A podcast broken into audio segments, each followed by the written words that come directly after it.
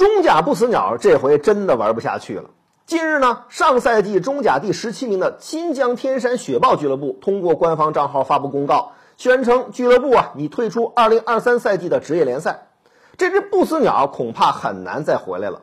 说到这儿，不知道有多少的新疆同胞啊心痛不已。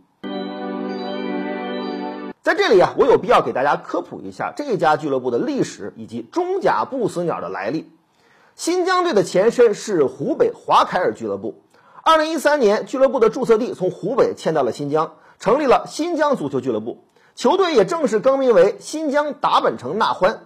成为了新疆有史以来第一支职业足球俱乐部。而后曾在一六和一七赛季更名为新疆体彩。从二零一八年开始，新疆队正式更名为新疆天山雪豹，并且沿用至今。但也正是从二零一八年赛季开始，新疆天山雪豹就一直深陷中甲联赛的降级泥潭。二零一八赛季倒数第一，二零一九赛季倒数第四，二零二零、二零二一连续两个赛季倒数第一，二零二二赛季倒数第二。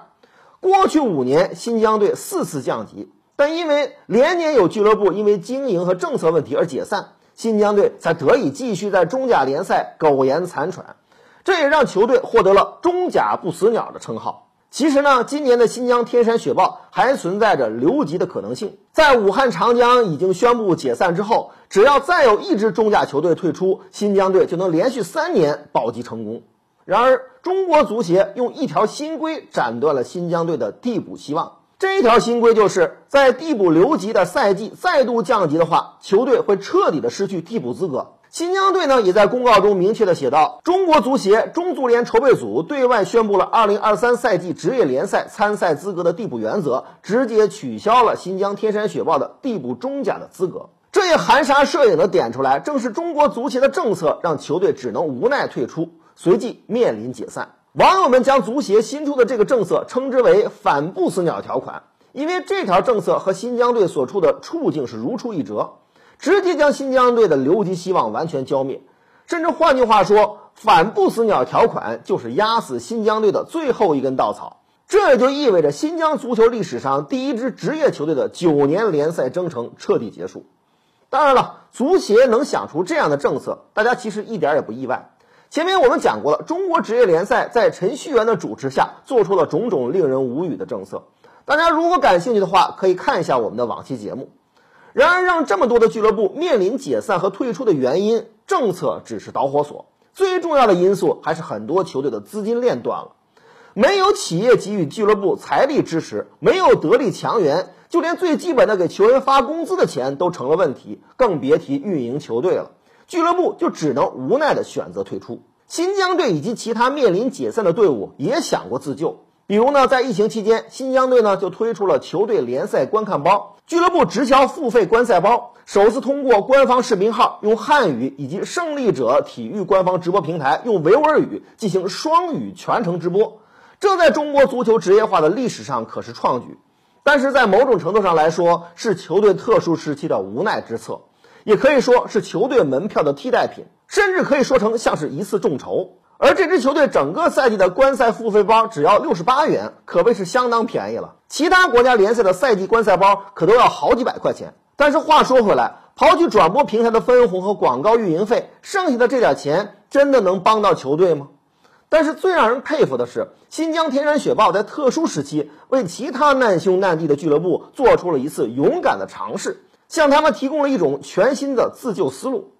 中甲被称为“西北狼”的陕西长安竞技俱乐部，也在今年开启了自己的自救之旅。球队近三年的日子一直处于水深火热之中，主场收入、赞助都急剧下降，俱乐部的资金严重短缺。为了缓解经营压力，俱乐部在二零二三年一月份就开始销售俱乐部创始终身会员身份以及二零二三赛季的套票。长安竞技此番推出的创始终身会员分为一千元和一千三百元的档位，创始终身参议会员是十万元每位，这其中呢还包含了包厢观赛、参加俱乐部发展规划座谈、包含往返机票加住宿的三次客场观赛之旅等等权益。长安竞技在通告中称，此次创始终身会员身份一共将只对外销售一万一千零一十份。如果无法准入参加今年的联赛，这些入会费将如数返还。而到今日，共有超过九千三百名球迷购买了套票和会员身份，为俱乐部带来了超过一千万元的收入。不少他队的球迷也纷纷加入了长安竞技的会员。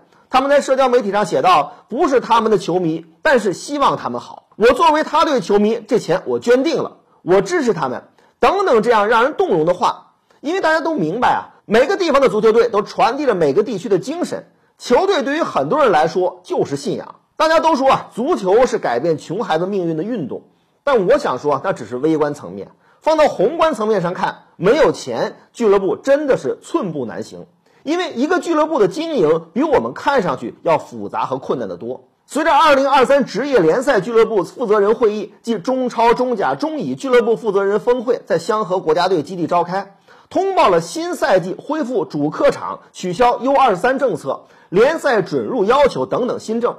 很多俱乐部还在面临着资金不足或是梯队层级不够的问题，可能很难完成准入程序。作为球迷的我们，不应该一直保持着悲观的态度。虽然中国足球联赛的环境和氛围还在构建职业化的过程当中，但是我们也看到了很多球队在这个过程中寻求着自己的自救之路，给整个中国足球带来了新的运行想法、新的生存之道。最重要的还是政策要跟上。我们的足球联赛盈利只是目标的一小部分，最重要的还是要提升国家的足球实力和环境。因此，我们的政策还是要从保护和发展足球的本质上出发来加以研究，切勿盲目的去模仿。